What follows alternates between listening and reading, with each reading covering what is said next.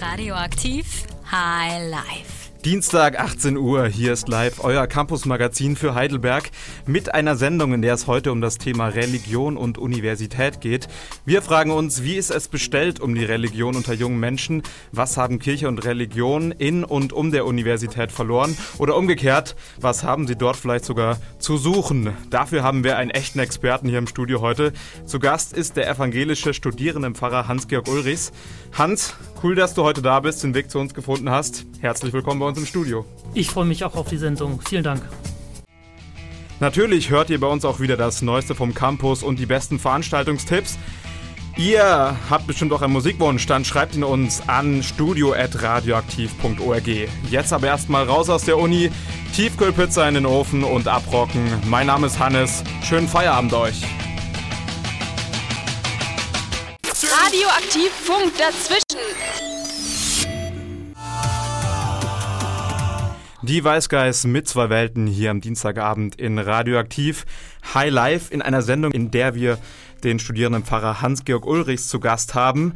Hans, du bist Pfarrer für Studierende. Warum bist du das, was du bist? Ist das einfach der Wunsch, für immer jung zu bleiben oder was steckt da dahinter? Das wäre ganz falsch, wenn man glaubt, man könnte jung bleiben, wenn man sein Leben unter Studierenden verbringt. Im Gegenteil, man merkt ja selber, dass man älter wird. Ich bin gerade 50 geworden. Ah ja. Nein, der Abstand wird größer und ihr könntet alle meine Kinder sein. Nein, man ist äh, ganz normal Pfarrer, hat Theologie studiert und äh, wenn man Lust hat auf ein akademisches Leben, wenn man Lust hat, junge Leute zu begleiten, dann gibt es natürlich die Möglichkeit, sich mal auf so einen Job zu bewerben. Und ich mache das nach sechs Jahren immer noch richtig gerne. Dass ein Pfarrer Theologie studiert und dann irgendwo in einer der hunderten Kirchengemeinden landet, das dürfte den meisten klar sein. Wie wird man aber Studierendenpfarrer? Dich und deine Kollegen kann man ja wahrscheinlich in Baden-Württemberg so an den Hochschulen eher an einer, vielleicht an zwei Händen abzählen. Also wie wird man das überhaupt? Ja, das stimmt. Also erstmal, es sind nur fünf in Baden und einige mehr natürlich in Württemberg. Ähm, wir sind weniger, das ist richtig, und meistens an den klassischen äh, Universitätsstädten auch nur vertreten.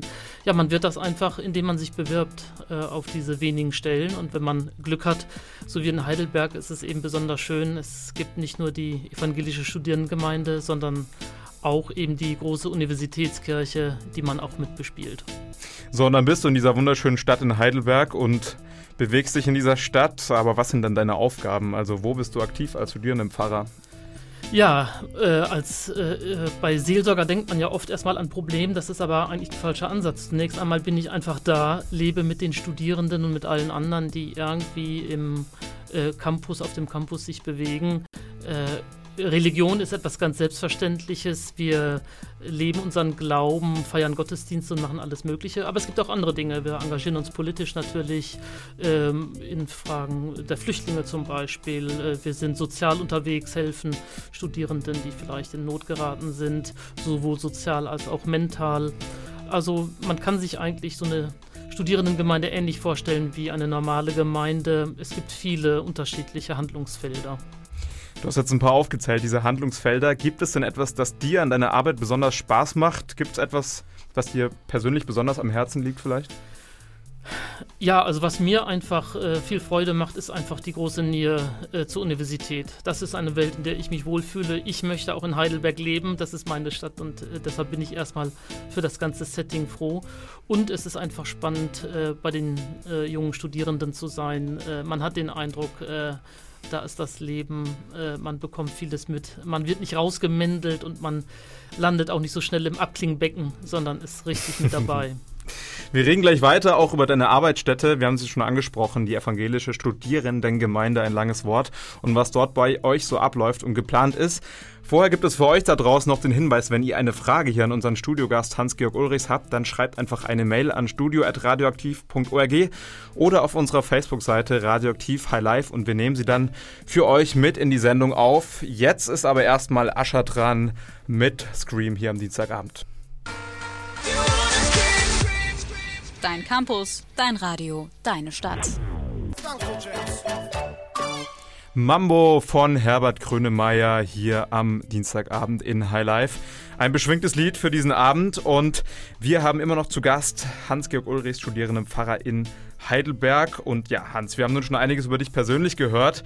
Reden wir über deine Arbeitsstelle, die evangelische Studierendengemeinde. Kurz, wo ist das genau? Habt ihr einen Kirchturm, den man finden könnte, nach dem man Ausschau halten könnte? Kirchturm haben wir auch, der ist auch besonders schön. Nein, der ist einfach ummantelt äh, mit Metall. Wir sind direkt neben der UB in der Plöck, haben das Karl Jaspers Haus. Das heißt deshalb so, weil Karl Jaspers selber darin gelebt hat, äh, mindestens 20 Jahre lang bis 1948. Das ist gerade neu saniert. Und direkt gegenüber der UB haben wir die Peterskirche. Das ist seit 1896 offiziell die Universitätskirche von Heidelberg. Und seit ganz kurzem haben wir sogar einen neuen Stützpunkt im Neuenheimer Feld, den Pluspunkt. Und den bespielen wir gemeinsam mit dem Katholischen Universitätszentrum. Genau, du hast es schon angesprochen. Es gibt die Universitätsgemeinde gegenüber der BIP, die wahrscheinlich viele kennen, zumindest vom Sehen. Es gibt die ESG, die direkt daneben liegt, auch evangelische Studierendengemeinde genannt und Universitätsgemeinde wird die Peterskirche bezeichnet. Wo liegt denn da der Unterschied? Gottesdienste wird es in beiden Häusern geben. Ähm, was darüber hinaus? Das stimmt. Gottesdienste gibt es äh, in der Kirche, aber auch bei uns im Karl-Jaspers-Haus. Ja, äh, zur Universitätskirche gehören eben alle Leute aus dem akademischen Milieu, die zu uns kommen wollen. Das sind äh, erstaunlich viele oder in Heidelberg vielleicht auch gar nicht so Das heißt, wenn man auf Professoren treffen will, dann Klar, kann man noch einfach mal in die Unikirche da, kommen. Professoren sind da, Mittelbau ist da und äh, Studierende sind da. Alle, die irgendwie akademische Predigten zum Beispiel hören wollen, denn die Professoren der Theologischen Fakultät predigen in der Universitätskirche. Wenn wir Studierenden vor der Mensa so unterwegs sind, bekommt man häufig auch von anderen Gruppierungen wie Connect HD oder SMD oder wie die vielen Gruppen heißen Flyer in die Hand gedrückt. Jeder macht da scheinbar für sich Werbung. Gibt es einen Wettlauf darum, wer die besseren Christen sind? Nein, das gibt es sicherlich nicht. Es ist eben so, in Deutschland äh, gibt es äh, vielfältige Formen äh, des christlichen Glaubens. Es gibt die großen Landeskirchen, dazu gehört eben auch die ESG, zur evangelischen Landeskirche. Es gibt aber auch freie Kirchen und freie Gemeinden. Und es gibt eben auf dem Campus auch freie evangelische, evangelikale, evangelistische äh, Gruppen. Und wir bemühen uns äh, von beiden Seiten gut, um ein gutes Verhältnis. Und ich habe auch den Eindruck, dass das ganz gut klappt. Es gibt Studien, die bescheinigen, dass die jungen Akademiker, die wir ja auch sind, am weitesten entfernt von Kirche, Glaube und Religion stehen. Kirche wird in diesen Kreisen häufig sehr negativ betrachtet. Darüber wirst du dir ja sicher Kraft deines Amtes auch Gedanken gemacht haben. Woran könnte das liegen, deiner Ansicht nach? Naja, es gibt generell erstmal einen Traditionsabbruch schon in dritter Generation. Seit den 60er Jahren immer wieder wird das äh, vererbt. Und äh, es ist tatsächlich so, diese Untersuchung vom letzten Jahr hat uns auch richtig äh, erschreckt. Äh, das heißt, unsere Klientel ist am weitesten entfernt von den christlichen Traditionen. Das kann aber für uns ja nur bedeuten, nochmal neu zu überlegen, wie können wir überhaupt vernünftig kommunizieren. Mhm. Ihr habt, glaube ich, auch ein Projekt da ins Leben gerufen, euch, glaube ich, auch selber eine Strategie ein Stück weit entwickelt, wie man Werbung machen kann. In kirchlichen Kreisen heißt Werbung ja so viel wie Mission auch. Ein Stichwort, das da immer fällt. Also, was plant ihr da, beziehungsweise was tut ihr vielleicht auch schon, um ja dieser Studie auch ein Stück weit Tribut zu zollen? Ja, Werbung ist vielleicht äh, das falsche Wort, sondern wir wollen tatsächlich ja kommunizieren. Äh, wir können nicht mehr erwarten, dass die Leute viel mitbringen, wissen. Wir können also nicht anknüpfen und wir können auch nicht erwarten, dass Leute einfach selbstverständlich zu uns kommen, zur Kirche, sondern wir müssen dahin gehen, wo Leute sind, das heißt in der Öffentlichkeit sein, wir müssen erwartungsfreie Räume anbieten und dann eben überlegen, wie wollen wir uns performen. Und eine wichtige äh, Performance äh, christlichen Glaubens ist, äh, gastfreundlich äh, zu sein und freigebig. Also auch eine gewisse Freundlichkeit, die da ähm, helfen kann, auch Leute zu finden und bei sich zu behalten. Das ist ganz interessant. Es gibt ja trotzdem auch eine Studie der Universität Würzburg aus dem Jahr 2000, die grob das sagt, dass religiöse Studentinnen und Studenten glücklicher sind. Also einen positiven Zusammenhang zwischen Lebensglück und Religiosität aufmacht. Das muss dich und euch ja eigentlich motivieren, oder? Naja, es gibt andere Untersuchungen natürlich aus Amerika, dass äh, religiöse Menschen auch äh, gesünder sein können. Äh, das weiß ich alles gar nicht ganz genau, aber äh, dass Religion und Glaube auch eine Lebenschance ist und äh, das lebensdienlich sein kann, das will ich gerne hören und das glaube ich für mich selber auch. Ich bin froh, dass ich äh, glauben kann und gehe damit auch ganz gut durchs Leben. Hans-Georg Ulrichs, der Studierendenpfarrer aus Heidelberg, der Evangelische, ist heute zu Gast bei uns in der Sendung. Wir sprechen gleich auch in der zweiten Hälfte weiter. Jetzt geht es nochmal weiter mit Musik. Die kommt von Peter Fox, Lock auf zwei Beinen. Gleich in High Life. Mit Studiogast Hans rede ich gleich noch unter anderem über die Frage, wo Religion und Kirche Platz an der Universität hat. Außerdem gibt es noch die aktuellsten Veranstaltungstipps für euch. Also dranbleiben lohnt sich für euch. Jetzt aber erstmal das Neueste vom Campus. Radioaktiv High Life. Campus aktuell. Stura positioniert sich zu geplanter Sperrzeitenänderung. Vorsichtige Entwarnung im Streit um neuen Rahmenvertrag zum Urheberrecht. Vorsitz des Stura neu besetzt. Der Studierendenrat der Universität Heidelberg hat sich klar gegen die geplante Änderung der Sperrzeiten in der Heidelberger Altstadt ausgesprochen. Damit reagiert der Stura auf die Pläne der Stadtverwaltung, die Sperrzeiten wieder auszuweiten. Nachdem seit Januar 2015 den Heidelberger Kneipen und Gaststätten erlaubt war, unter der Woche bis 3 Uhr und am Wochenende bis 5 Uhr geöffnet zu haben, möchte die Stadt diese Zeiten nach einem erneuten Lärmgutachten wieder einschränken. So sollen die Kneipen an Werktagen zukünftig um 1 Uhr, am Wochenende um 3 Uhr schließen müssen. Bereits am 20. Dezember soll der Gemeinderat diesbezüglich entscheiden.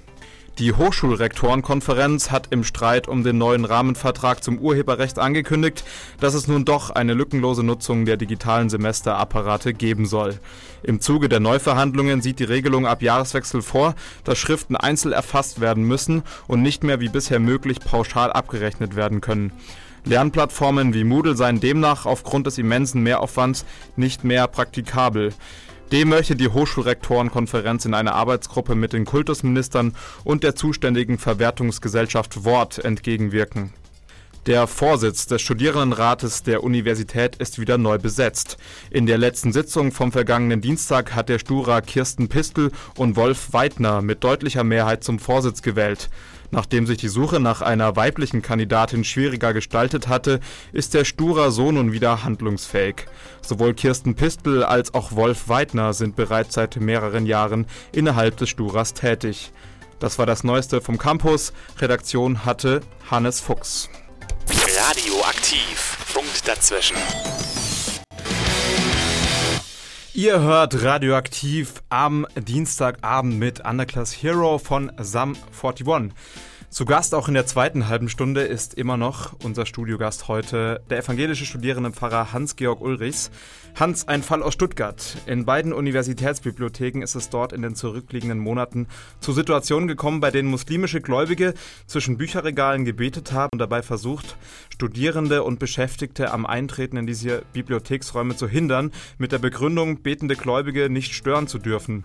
Der Rektor der Uni Stuttgart hat daraufhin deutlich erklärt, dass sich, das ist jetzt zitiert, dass sich religiöse Veranstaltungen und Zusammenkünfte mit dem Universitätsbetrieb nicht vereinbaren, wenn die Nutzung von Gebäuden für Forschung und Lehre und die weiteren gesetzlich vorgesehenen Universitätszwecke beeinträchtigt werden. Ist ein relativ klares Statement und ein Beispiel dafür, wie Religion und Universität als öffentlichem Raum auch aufeinanderprallen. Inwieweit darf Religion aus deiner Sicht und muss vielleicht sogar Raum an der Universität erhalten? Religion muss genauso und darf genauso Raum erhalten wie alles andere auch an der Uni, wie Wissenschaft und Kunst und Kultur. Es gibt ja auch andere große Bereiche, die sich engagieren, wie die Wirtschaft. Da sehe ich kein Problem. Das Problem äh, in dem Fall aus Stuttgart ist, dass eben eine ganz wichtige Maxime aus dem Blick geraten ist, dass nämlich äh, Freiheit für alle herrscht. Äh, aber das heißt eben auch Freiheit zur Religion. Deshalb haben sich die christlichen Kirchen immer dafür eingesetzt, dass auch andere Religionen Räume bekommen äh, an der Universität oder universitätsnah.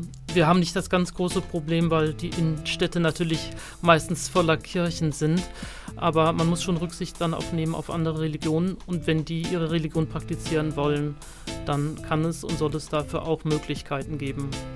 In Stuttgart kam es dann auch zu Problemen mit den Räumen der Stille, die du gerade schon mehr oder weniger angesprochen hast, die teilweise dort auch kirchlich organisiert sind. Aus deiner Erfahrung, wie leicht bzw. schwer ist es hier, interreligiösen Dialog zu schaffen? Eigentlich müsste es ja ein Anliegen sein, ja, ein religiöses Angebot für alle Gruppen an der Universität zu schaffen. Das müsste ja eigentlich ein gemeinsamer Nenner sein. Wie schwer oder leicht ist das, diesen Nenner zu finden? Also den interreligiösen Dialog, den gibt es einfach schon an ganz vielen Orten. In Heidelberg gibt es viele Angebote. Die Räume der Stille sind ja nicht unbedingt äh, Orte auch des Dialogs, sondern Orte, wo die unterschiedlichen Religionen äh, Religion praktizieren können. Äh, wenn das gut läuft, ist es in Ordnung. Es läuft dort gut, wenn es irgendwelche Trägerstrukturen gibt, wo man sich einigen kann, wo man miteinander reden kann.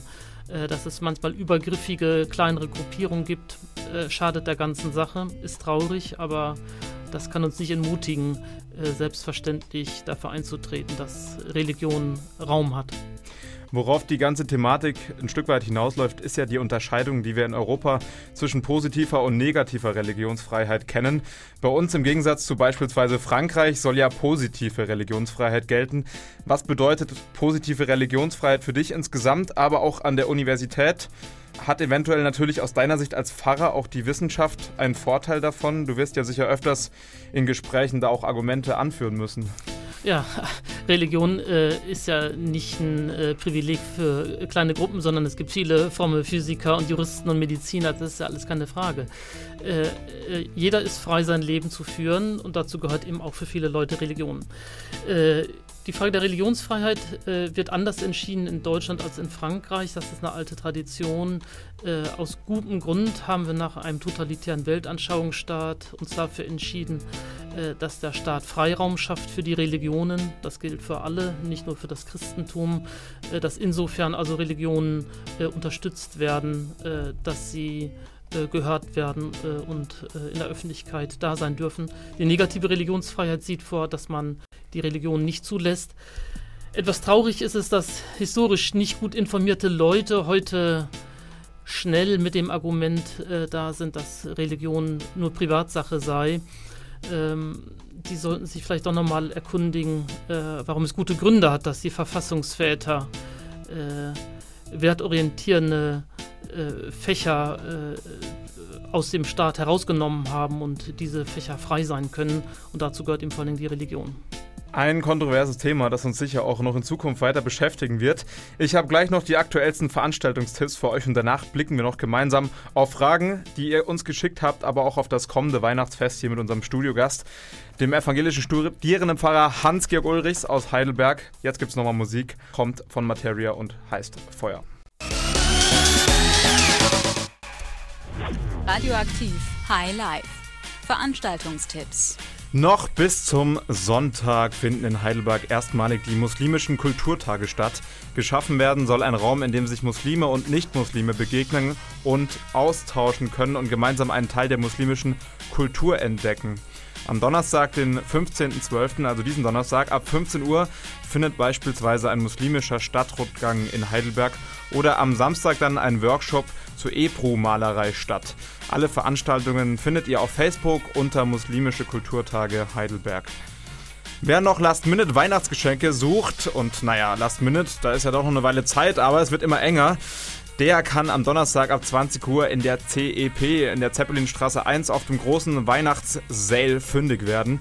Alternativ bietet sich der Nachtflohmarkt am Samstag dann ab 18 Uhr im Haus der Jugend in Rohrbach an, um noch nach Geschenken zu stöbern.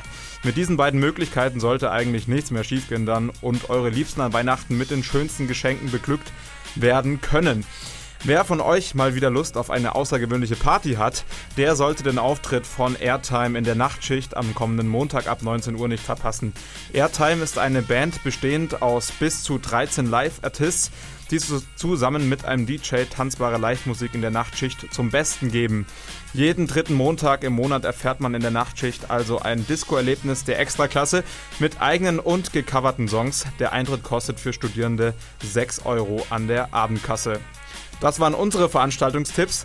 Hans, was gibt's denn in der ESG noch diese Woche? Was könnt ihr empfehlen? Na, wir haben jeden Tag natürlich Programm. Morgen stellt der ESG-Chor sein Werk vor. Mendelssohn Psalmen werden aufgeführt Ende des Semesters. Die Theatergruppe trifft sich noch. Es wird noch getanzt am Freitagabend. Aber vor allem ist ja unser Haus aufwendig saniert worden, das Kaljaspas Haus. Da gibt es noch viel zu tun. Wir planen schon wieder fürs neue Semester Nächstes Jahr ist da das Reformationsjubiläum dran. Auch wir werden uns dem widmen und schauen, dass wir wieder ein buntes Programm hinbekommen. Dann würde ich sagen, dann schaut ihr diese Woche, mindestens diese Woche und vielleicht gefällt es euch ja auch, nochmal in der Plöck 66 in der ESG vorbei. Der Hans hat ja gerade Werbung gemacht. Also schaut diese Woche vorbei. Jetzt gibt es nochmal Musik hier in Highlife am Dienstagabend. Radioaktiv Funk dazwischen. Das ist Musik für euren Feierabend und die stammt von den Backstreet Boys. Incomplete war das. Und die Sendung neigt sich auch schon so langsam dem Ende. Wir wollen noch über Weihnachten sprechen gleich, aber hatten auch versprochen, Fragen zu beantworten, die ihr an unseren Studiogast habt. Und da hat sich einer Gedanken gemacht und hat eine Frage gestellt, die uns hier erreicht hat. Das ist der Jonathan und er fragt, Hans hier bei uns im Studio, lässt sich die Evolutionstheorie nach Darwin mit der Schöpfungsgeschichte der Bibel vereinbaren und wenn ja, wie? Also ja, das ist eine sehr konkrete Frage, Hans. Hast du darauf eine Antwort? Ja, was heißt vereinbaren? Man muss erst mal sehen, dass die beiden Stories sozusagen zweieinhalbtausend Jahre auseinander sind und einfach unterschiedliche Perspektiven haben. Ich äh, denke, es gibt viele sehr gute Gründe, äh, der Wissenschaft zu vertrauen. Wie ist Erde entstanden? Darüber machen sich sehr kluge Leute Gedanken, dass es mit großer Wahrscheinlichkeit nach der Evolutionstheorie so passiert. Und die Schöpfungsgeschichte, die übrigens eine geniale Story ist, äh, hat eine ganz andere Perspektive, nämlich die, äh, dass wir nicht sinnlos einfach durch den Kosmos sausen, sondern dass da einer ist, Gott, der Ja zu uns sagt und der uns will und der deshalb auch unser Leben gut ordnet. Und deshalb kann ich beide Geschichten gut nebeneinander hören. Da hoffen wir, dass der Jonathan darauf eine Antwort jetzt bekommen hat auf seine Frage und damit zufrieden ist. Wir können ihn natürlich jetzt nicht direkt wieder hören. Aber seine zweite Frage, die leitet uns auch schon über zum Thema Weihnachten. Ist Weihnachten noch ein christliches Fest, fragt er, oder hat es sich bereits davon abgekoppelt und verselbstständigt? Ja, natürlich ist Weihnachten christliches Fest, äh, aber was die einzelnen Leute daraus machen, ist ja natürlich ihr Ding. Für mich ist Weihnachten natürlich ganz, ganz wichtig. Für mich ist wichtig Jesus Christus und wir gedenken an Weihnachten seiner Geburt und deshalb ist das für mich ein grandioses Fest. Es gibt viele tolle Lieder, auch herkömmlicher Art. Ich mache das richtig gern mit jedes Jahr. Gibt es vielleicht etwas, das du dir so in diese Richtung wünscht an Weihnachten, worauf die Menschen da draußen wieder mehr achten sollten oder zu Werten, zu denen sie zurückfinden sollten? Naja, äh, ich bin nicht der Einzige, der darunter leidet, wie im Moment die äh, Welt läuft. Es gibt äh, schreckliche Ereignisse. Heute gab es wieder schlimme Bilder aus Aleppo. Ja, das wünscht man sich natürlich, auch wenn es ein bisschen kitschig klingt, aber die Ansage, dass Friede werden soll auf Erden, das erfüllt mich auch und das ist meine Sehnsucht auch in diesem Jahr. Der fränkische Kabarettist Erwin Pelzig, mein Landsmann, hat mal zu Margot Käßmann, damaliger EKD-Ratsvorsitzenden, gesagt, normalerweise wollen die Menschen nicht in die Kirche, an Weihnachten könnten doch eigentlich dann mal die Pfarrer selbst streiken. Wie siehst du das? Deine Frau ist selber Pfarrerin in einer normalen Gemeinde. Wenn auf einmal alle in die Kirche rennen, wäre das Streiken da vielleicht sogar eine Option für einen Pfarrer und den ganzen anrennenden Menschen einmal zu entfliehen. Ist das verlockend? Also äh, verlockend weiß ich nicht. Äh, die Arbeitsverhältnisse sind nicht immer gut und manchmal könnte man auch an den Streik denken. Äh, viele Kollegen und Kolleginnen sind echt sehr belastet. Aber unser Job ist es einfach, äh, das Gute, äh, was wir mit Gott verbinden, den Leuten zu sagen. Deshalb ist Streik natürlich nicht ernsthaft eine äh, Option. Und wenn die Leute Weihnachten in die Kirche laufen, dann ist das allemal besser, als wenn sie gar nicht kommen. Von daher herzlich willkommen zu Weihnachten. Und vielleicht dann auch sehen, dass es dann Ostern sich auch schon wieder lohnt, in die Kirche zu kommen. Wir danken dir ganz herzlich an dieser Stelle, dass du heute bei uns in der Sendung warst und hoffen natürlich, dass viele von euch Weihnachten noch wieder in die Kirche gehen. Wir haben gehört, die Pfarrer werden da sein und die Pfarrerinnen auf evangelischer Seite. Cool, dass du heute da warst, Hans. Vielen Dank. Ich danke dir, Hannes. Warst. Dann bleibt uns noch zu sagen, beziehungsweise mir bleibt noch zu sagen, ich bin ja heute alleine hier, dass ich hoffe, dass ihr auch nächste Woche wieder einschaltet, Dienstagabend, wenn es heißt Radioaktiv High Life, euer Campusmagazin für Heidelberg. Und ja, jetzt noch ein Lied, das für die nächste Zeit sicher den einen oder anderen Denkimpuls mitgeben wird, auch im Anschluss an die heutige Sendung. Denken Sie groß äh, von Deichkind. Macht's gut und einen schönen Abend. Radioaktiv. Punkt dazwischen. Adiós.